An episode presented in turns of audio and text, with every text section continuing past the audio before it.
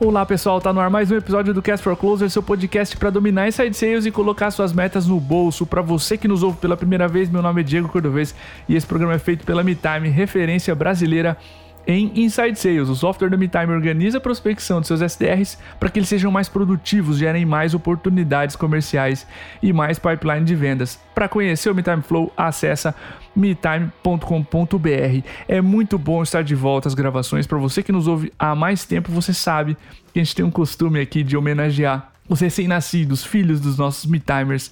E é um momento muito, muito especial. Meu filho nasceu há 20 dias, a gente ficou um pouquinho longe dos microfones e eu tô muito, muito feliz em retornar ao microfone do Cast for Closers. Agora, pai, Ravi, seja muito bem-vindo, moleque. Papai e mamãe estão aqui prontos para fazer você colocar suas metas no seu bolso muito, muito feliz. E o tema do episódio do Ravi, o tema desse episódio é alinhando vendas e customer success. Para falar sobre esse episódio, a gente trouxe a Faiola Damasceno. A Faiola já ocupou várias cadeiras entre vendas, CS, agora ela é coordenadora de Revenue Operations na Coble. Ela tem 10 anos de experiência no mercado, ela já coordenou equipes de vendas e CS. Ficou claro que esse era um, esse era um episódio dela. Faiola, seja muito bem-vinda. Teu primeiro episódio com a gente. Fica muito à vontade para se apresentar, para dar um abraço na audiência. Esse espaço é seu. Oi, Diego. Primeiro, quero agradecer aí o convite, né? É um prazer estar falando com, com vocês aí, Me Time como referência de mercado para nós da, da área Obrigado. de vendas. E parabéns pelo filho também. valeu, valeu. Como você mesmo comentou, né? Eu estou aí atuando há 10 anos na, na área de vendas, então passei por várias cadeiras, isso deu uma, uma bagagem bem legal de entender muito o que rola ali no primeiro contato com o cliente e depois toda a jornada do cliente e como a gente realmente precisa trabalhar para reter esse cliente e principalmente, né, aumentar uhum. a receita através da nossa base também de clientes. Então, é um prazer aí estar com vocês falando hoje. Massa, massa. Pessoal, nesse episódio é um episódio avançado. A gente não vai ficar aqui explicando termos iniciais, por exemplo, de customer success, por exemplo, churn, né, que é a taxa de cancelamento, enfim. A gente vai passar por problemas e oportunidades que existem entre vendas e customer success, entre CS para fazer o negócio performar melhor. A gente vai falar sobre perfil ideal de cliente, de expectativa criada na venda. Essa é uma ótima pergunta aqui que eu vou trazer para Faiola responder para gente sobre proposta de valor da empresa como vendas e CS dividem conhecimento e sobre expansão de receita com a base de clientes atual. Uma dica rápida para você receber esse podcast um dia antes de todo mundo, se você estiver no Spotify ou em outra plataforma de podcast, clica no botão seguir. Se você estiver no YouTube, inscreva-se, você vai saber desse episódio, vai recebê-lo sempre um dia antes da nossa famosa newsletter e vai conseguir colocar suas metas no bolso um dia antes. Faiola, primeiro ponto de divergência, de briga entre vendas e CS é muito semelhante à discussão entre marketing e vendas, que é o perfil ideal de cliente. Olhando várias operações maduras que a gente conhece ao longo dos anos, a gente percebe que as operações, especialmente as mais maduras, não consideram o perfil ideal de cliente um assunto estático. E eu sempre quero trazer esse ponto aqui. Como é que tu acredita que vendas e CS podem lapidar o que é um cliente ideal? Cordovez, parece que é básico, mas a primeira coisa que eu vou falar é conversando, se alinhando, criando rotinas uhum. de troca, né? Eu também acredito e como você realmente trouxe pra gente, é que as empresas mais maduras, elas encaram que isso não é estático e é real, né? Todas as experiências que eu passei, eu acho que a gente se adaptou a alguma forma, recalculando a rota da definição do cliente ideal, para que a gente conseguisse na verdade, ter certeza de que a gente não estava desperdiçando nada, né? Então, sim, o que, que adianta sim. eu bloquear lá em vendas e sem saber exatamente se aquilo serve? Então, em experiência, na prática ali aqui para mim é muito esse alinhamento, né? A gente precisa entender através dos números, através das análises, tipo, para qual cliente a gente está vendendo, né? Eu já passei por situações em que, por exemplo, a gente acabou bloqueando alguns clientes, né? E lá em pré-vendas a gente estava bloqueando porque não era o perfil. E quando a gente foi ver nos números, alguns clientes que a gente estava tirando ali na fase de pré-vendas, exatamente estavam levantando a mão e estavam realmente comprando o produto.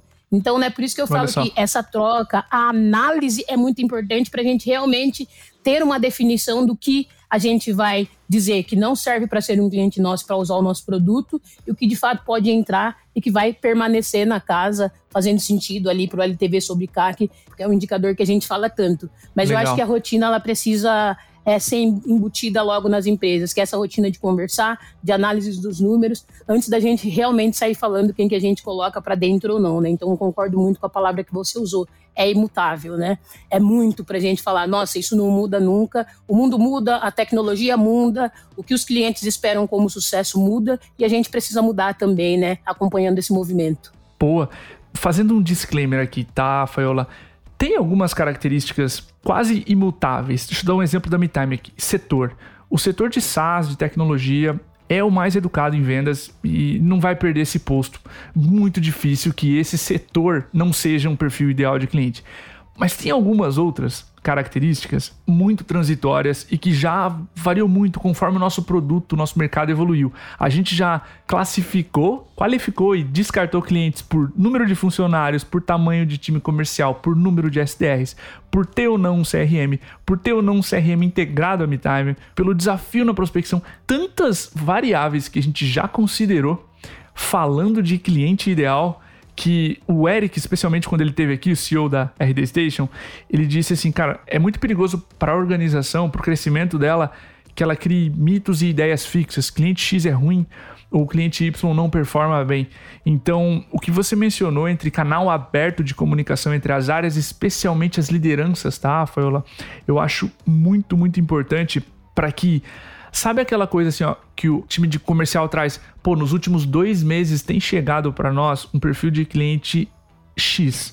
Se esses caras entrarem com um parceiro nosso, com uma camada de serviço, acho que eles podem ser um bom fit. O que, que você acha? Esse tipo de conversa constante entre vendas e CS faz com que a gente não desperdice oportunidades, que é o que tu mencionou no começo da tua resposta. Não desperdiçar chances. Eu acho que aqui está uma, uma oportunidade de crescimento gigante. Exatamente. É, essa abertura, né, inclusive você falou das lideranças muito engajadas no único propósito, né?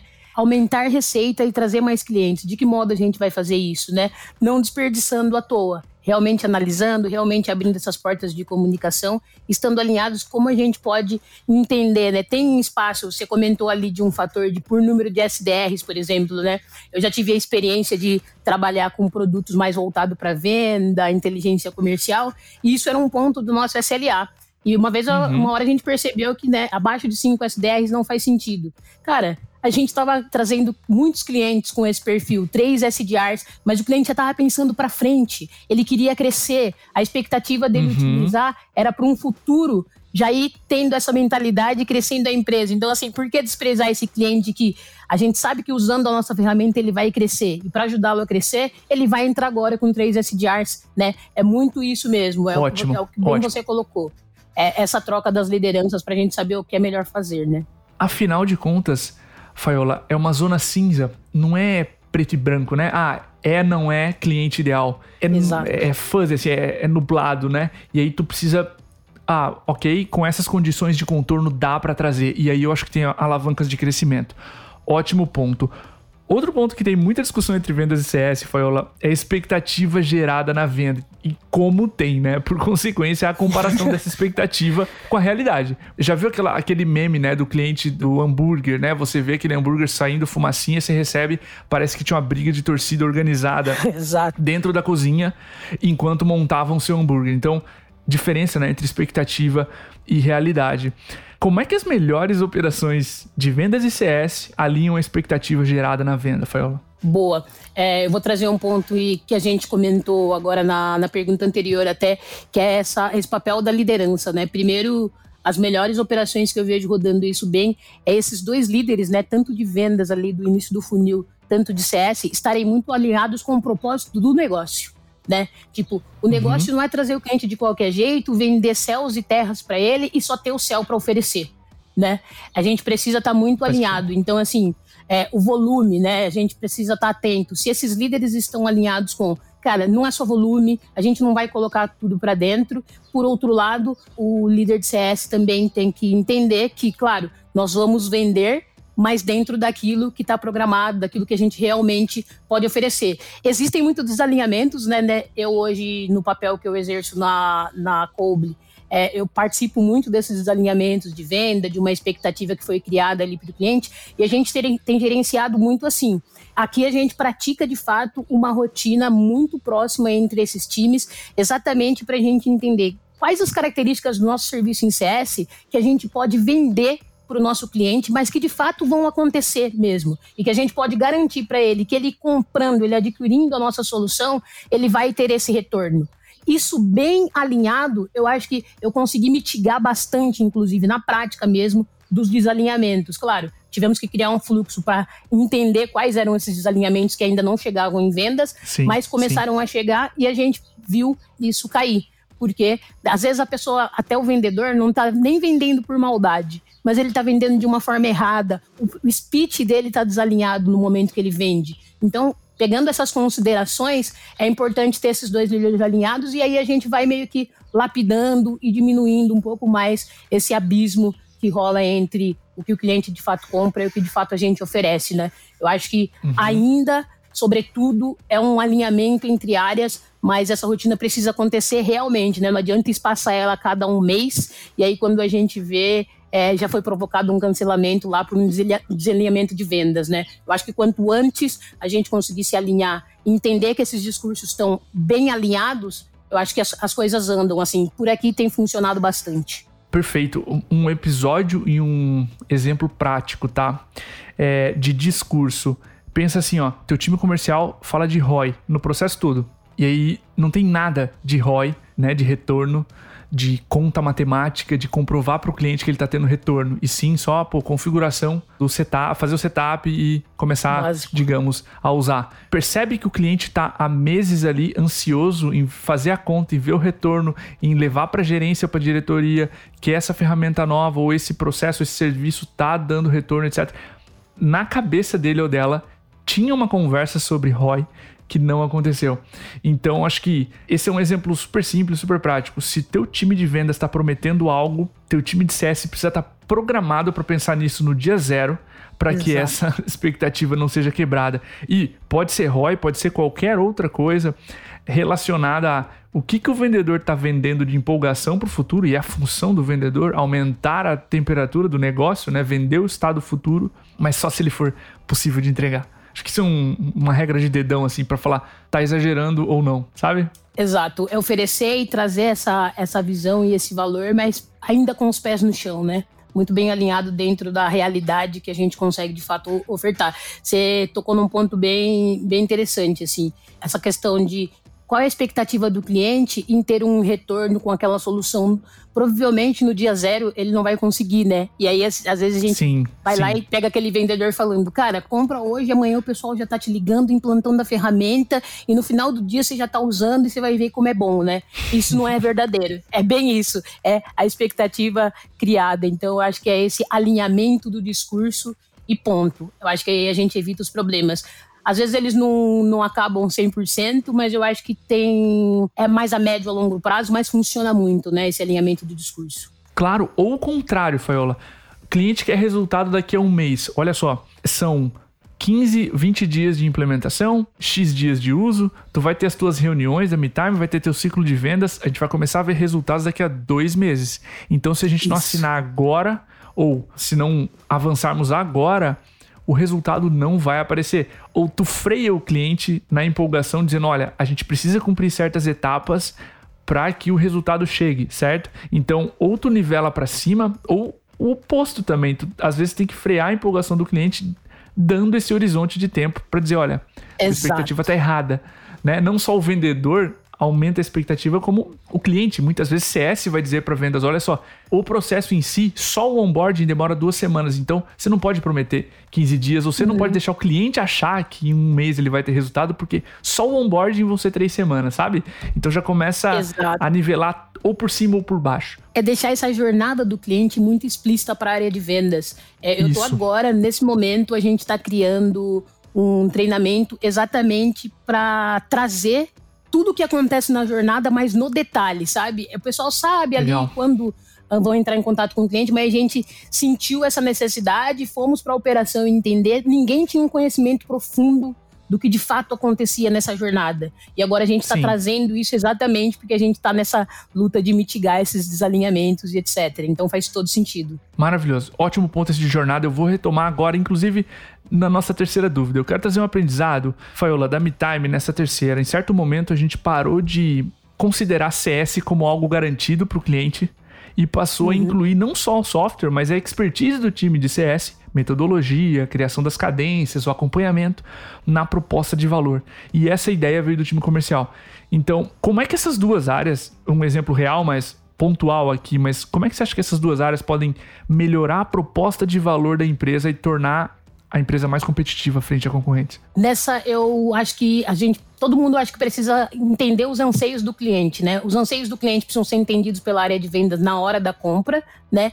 E no pós-compra, a gente tem que entender quais as expectativas do, do lead com o nosso produto, né? Eu acho que essas duas, duas frentes de entender os anseios do cliente quando ele compra e entender se as expectativas dele foram atendidas com aquela jornada que já foi criada e ele passou por aquilo, é também dar uma visibilidade para esses dois times trocarem, entenderem, cara, será que a gente tem que acrescentar alguma coisa nessa jornada? Como o exemplo que você deu na Mitime, né? Vamos acrescentar essa expertise, vamos dar a possibilidade, essa ajuda, esse auxílio muito mais consultivo uhum. de ajudá-lo a criar uma jornada e etc. Então, assim, será que as expectativas, quando ele veio dele, né? Putz, eu quero comprar, eu acredito muito na solução de vocês. E depois, as expectativas com como foi a jornada, como essa equipe de CS fez esse onboarding, toda essa, essa passagem de informação, para que a gente entenda, cara, o cliente está frustrado com alguma coisa. O que é essa coisa? Será que é alguma coisa que está faltando na nossa proposta de valor?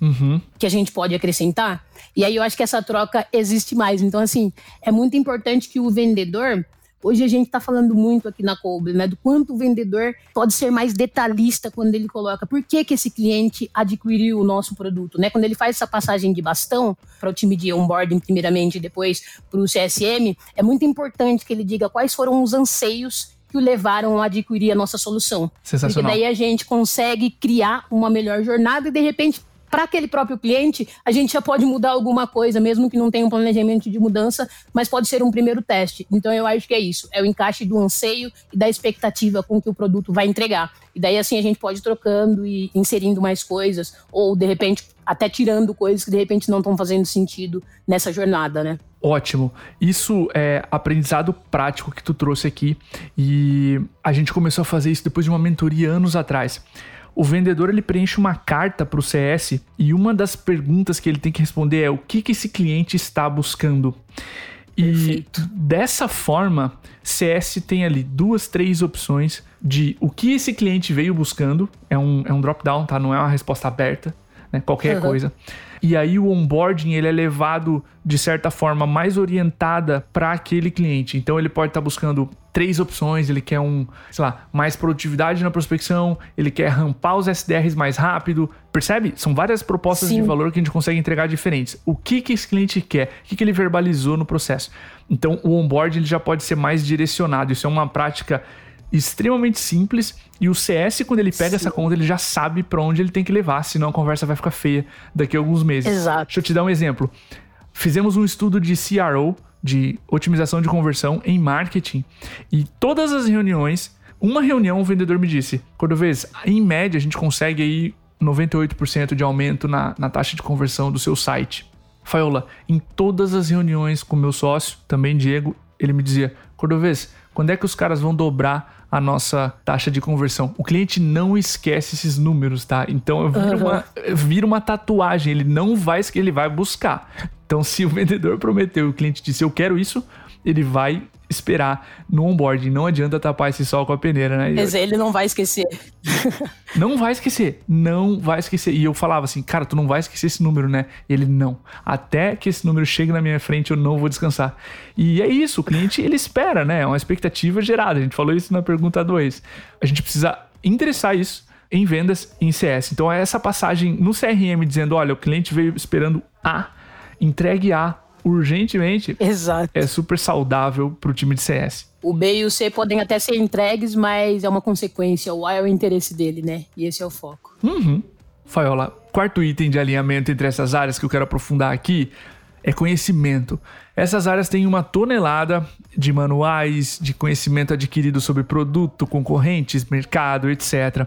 Como é que você acredita que vendas e CS podem dividir esse conhecimento gerado entre essas áreas e com a empresa? Eu acho que a gente volta um pouquinho a falar desses rituais, dessas questões de, de quanto esse alinhamento é necessário, né? Hoje a gente tem algumas coisas práticas aqui na Coble, por exemplo, né? A gente tem uma reunião que chama Melhoria Contínua, por exemplo, que a gente faz quinzenalmente e uhum. ali apresentam-se problemas que, de repente, de alguns desalinhamentos e que a gente troca com toda a empresa, traz para conhecimento de todo mundo, coloca no holofote mesmo e também entende a necessidade de um possível treinamento, de um possível realinhamento com a equipe de vendas como você comentou, tem muito manual, tem muita coisa, mas as pessoas não estão lendo toda hora, né? A gente tem uma Boa. outra reunião também que acontece quinzenal por toda a empresa, que o próprio head de CS, no caso aqui nossa a head de CS, ela traz alguns cases para gente também, dando visibilidade não só para a área de vendas, mas para a empresa também, porque daí a gente troca muito e, aliás, né, os cases são ótimos e tal, mas também a gente tem o conhecimento do que de repente um churn que, cara, é, ocasionou Sim. significativamente uma perda de receita, a gente também traz para a tona nessas reuniões em que a gente faz essa apresentação, abre espaço para as pessoas que estão atuando na área, exatamente trazerem essas dores e a gente realmente dividir esse conhecimento para que ou a gente consiga replicar nos casos dos cases de sucesso, ou a gente não cometa mais esses erros e tente minimizar ao máximo que clientes como ele saiam da nossa base também por alguma questão de desalinhamento. Então eu sempre volto para isso, assim, essas reuniões precisam acontecer, os vendedores precisam também participar muitas vezes. A gente consegue muita troca com o nosso próprio cliente, né? Hoje a gente tem um software Sim. de gestão de frotas, então é o fala com o gestor de frotas, então o gestor vem, dá depoimento, diz o que pode estar tá atrapalhando ele, coisas que ele acha que pode melhorar no nosso produto, inclusive, e coisas que já o ajudam bastante e que são significativas, que foram significativas para o crescimento dele. Então, eu acho que é um misto disso, sabe? Reuniões, essas uhum. trocas dos cases, das coisas que não deram certo. Eu acho que todo mundo vai acumulando conhecimento, conhecendo um pouco mais dessa persona que a gente atua ao lado e aí eu acho que tudo melhora, né? Os desalinhamentos, a venda com aquela expectativa alta Isso. que não foi cumprida, tudo vai corroborando, né? Esses encontros, essas reuniões, esses rituais vão corroborando para que isso esteja alinhado. Mas eu acho que, resumidamente, é isso, Diego. Eu acho que essa troca é essencial para aumentar o conhecimento e entender quais são as dores e quais são os sucessos dos nossos clientes. Sensacional, Faiola. Aqui, dois exemplos do que pode ser atacado nessas reuniões, tá? Adicionais ao que tu comentou. O time de CS muitas vezes olha para os roleplays, para o time comercial treinando e afiando o machado. Às vezes o time de CS trabalha junto, né, para ensinar nossos clientes que são vendedores a fazer o mesmo. Então tem essa troca muito constante e uma que eu adoro é o seguinte: suponha que a gente está perdendo prospects e clientes pelo motivo X. E aí vendas pode se perguntar como é que os prospects que assinam com a gente narram esse motivo, essa situação? Por que, que eles tomam uma decisão a nosso favor? Sim. E aí CS traz as respostas para como é que os clientes estão resolvendo esse motivo X ou estão se comportando nessa situação X.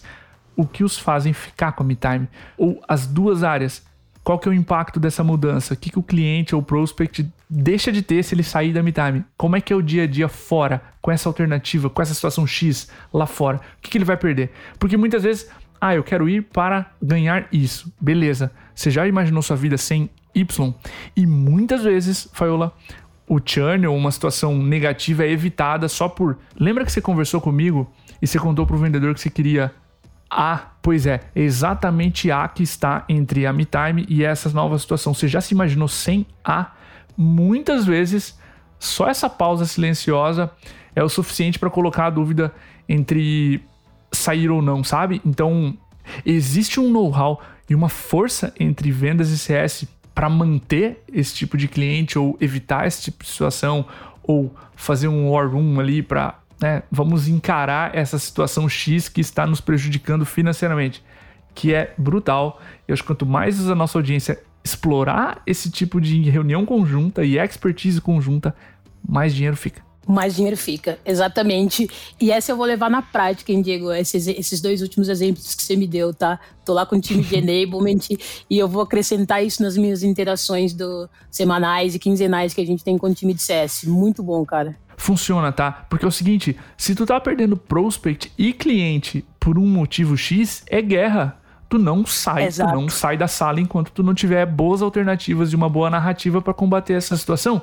E funciona. A massa cinzenta que existe em vendas e CS é absurda, tá? Absurda. E a quantidade de problemas que ambas as áreas conseguem resolver é surreal. Então, quanto mais liberdade tu dá para essas duas lideranças de resolver esse tipo de problema sem a intervenção ou sem a necessidade do CEO intervir, melhor, tá? Mais, as, mais rápido as coisas ficam. Faiola, acho que apesar da intenção didática dessa ordem de perguntas, eu acredito que o melhor ficou pro final. que é, tem um movimento, uma maturidade muito maior entre vendas e CS para geração e expansão de receita com a base instalada, tá? Como é que tu enxerga as melhores operações de vendas e CS expandindo receita com a base de clientes? Que melhores práticas tem nesse assunto? Olha, Diego, na maioria das minhas experiências, de fato, a receita ali que vem da base fica totalmente concentrada no time de CS. Uhum. Eu acho que é muito parecido, talvez, com o seu disclaimer aqui no, nos comentários, que é essa divisão clara de que vendas cuida da primeira venda, do zero, e CS está muito ali cuidando desse upsell ou desse upgrade, no caso, né? Uhum. Em uma das experiências, eu pude ver algo um pouco diferente, onde a gente tinha uma equipe de CS, mas também a gente tinha uma equipe de vendedores que faziam esse upsell e esse upgrade, né? E aí ficou nítido que nós tínhamos que contratar uma equipe por conta da, das skills mesmo que, que um vendedor tinha uhum, e que a uhum, nossa equipe uhum. de CS ainda não tinha. Pensou-se em desenvolver essas pessoas, mas você sabe que a gente está falando de rampagem, a gente está falando de receita, a gente quer é, o mais rápido possível, então decidiu-se que, mas claro, essa equipe ela não fazia a venda do zero, então ela ainda era uma terceira via, né, para trabalhar esse esse upsell. Então assim, não existe um modelo ideal, né, de, de como expandir essa receita, mas pode haver essas duas divisões. CS totalmente responsável pela receita da base, enquanto vendas não interfere nisso. Ou o contrário, que nessa experiência que foi essa experiência que eu comentei, que foi a única desse time específico, a gente conseguiu ter um aumento de receita bastante significativo, visto essa dificuldade, essas, essas skills de venda que não estavam tão bem desenvolvidas no pessoal do CS, que estava muito ali fazendo mais aquela consultividade, é, mesmo, claro, a venda não deixou de ser consultiva, né, entendendo o motivo uhum. pelo qual e como a nossa ferramenta pode ajudar, mas é um ataque, né, vamos chamar assim, que o vendedor precisa ter para que esse cliente entenda realmente que aquilo vai fazer sentido para ele, né, que ele enxergue, eu acho que nem entenda. Mas eu acho que a gente está falando de modelos aqui, né? Em algumas ocasiões, sim. vendas nem vai interferir nessa expansão da receita da base. Em outras, pode ser que sim, mas é, eu vi isso em raras vezes, tá? Eu vi isso numa experiência que eu estava anteriormente a Coble, inclusive. Boa. Eu acho que tu mencionou esses dois modelos. A Marina, nossa líder de parcerias hoje, na época líder de CS da MeTime, ela veio aqui, a gente falou um pouco sobre alinhamento né, de CS e vendas. E uma coisa que ela mencionou, Faiola, é que é o seguinte: o que a gente viu dar certo na MeTime, tá, pessoal? Não considerem isso como regra. O CS ele tem um conflito de interesse inato se ele está pensando no sucesso e em vender mais para aquele cliente. Então, o que, que ela mencionou? Que em alguns momentos, quando o CS tentou fazer isso teve o lance de skill, sim, como você mencionou, de habilidade para fazer uma nova venda, uhum. mas teve o lance de, pô, quer dizer então que todo esse seu esforço nos últimos meses não era pelo nosso sucesso, era para você me vender mais. Então essa sim. quase que confiança no CS que é imaculada, você não pode prejudicá-la, ela é resolvida colocando um vendedor, que é um agente externo, dizendo, olha, agora que é uma expansão, a gente considera uma nova conta aqui na MeTime, passa com o time comercial, faz a análise do business case de novo, né? Eu sou seu CS, estou cuidando da tua operação, tá aqui o fulano ou a fulana para te ajudar. Então, para nós funcionou melhor, tá? Quando o vendedor faz que tem a skill sentido. e é uma instituição, uma terceira voz, né, uhum. imparcial, para que o cliente não sinta aquele medo assim, pô, então quer dizer que o CS estava esse tempo todo aqui querendo me vender, Fazendo a, fazer a segunda venda. Mim, né? uhum. Exato, Sim. exato. Tá? Então, na prática, o que funcionou melhor aqui foi isso: colocar um vendedor, fazer um par. Cada empresa acha o seu tempero aqui, tá? Fazer um parzinho, vendas ICS, ou não, um sistema de rodízio, enfim, o que quer que seja, mas o vendedor, como essa terceira pessoa ao cliente e, claro, ao CS, para destravar a receita. A segunda coisa é tornar isso sistêmico e não, ah, precisamos bater a meta do quarter, vamos olhar aqui como é que tá vamos a saúde da base de clientes, vamos tentar entender para quem vender.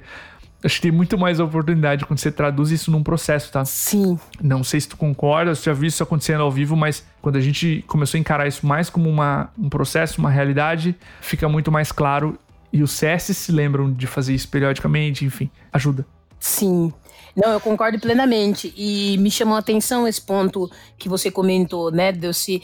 Eu já ouvi muito, muito mesmo em operações o CS trazendo essa sensação do cliente de que ele estava ali sendo, digamos, bem tratado e sendo acolhido, exatamente porque uma hora, a expressão, inclusive usada foi uma hora a gente ia dar o bote sabe? Olha só. E aí, ouvindo, ouvindo a tua colocação, eu falo, puta, fazia muito sentido em tal operação, né? Talvez se eu tivesse essa referência, a gente poderia ter trazido uma ótima ideia. Eu não tinha pensado por esse lado, mas concordo plenamente. E em segundo ponto, tem que ser uma prática, né? Não pode ser esporádico ali, né? Precisamos de receita, vamos cavar alguma coisa aqui, vamos ver o cliente que está mais utilizando e que a gente pode explorar, ou que vamos ver uma dor dele aqui que a gente pode explorar e dizer para ele que ele precisa comprar mais ou que ele precisa comprar um novo produto que vai ajudá-lo, né? Isso não uhum. faz sentido, tem que ser uma coisa efetivamente natural, né? Com certeza. Faiola, só posso te agradecer pelo seu tempo. Fica muito à vontade em deixar seu LinkedIn aqui para as pessoas que quiserem contatar você, conversar mais sobre vendas CS ou sobre a Coble, enfim, fica à vontade, esse espaço aqui é seu. Boa, Diego. Eu que agradeço o papo, muito obrigado mesmo. Quem quiser me procurar, Faiola Damasceno não é um nome tão comum, então é bem facinho de achar ali. Faiola com Y, vocês vão me achar. Será um prazer trocar ideias, trocar boas práticas e aprender com a galera aí, com a comunidade de vendas. Muito obrigado novamente, Diego. Foi um prazer. Show de bola para você que ouviu esse episódio até agora. Se você gostou, se você aprendeu, tirou dicas úteis aqui, não esquece de avaliar com as estrelas ali na plataforma da sua preferência. Vai fazer com que a gente chegue em muito mais ouvidos. Nosso obrigado, feliz em retornar aqui às gravações do Cast for Closers. Nosso obrigado, Faiola. Nosso obrigado a todos vocês que acompanharam esse episódio até agora. Um abraço e até o próximo.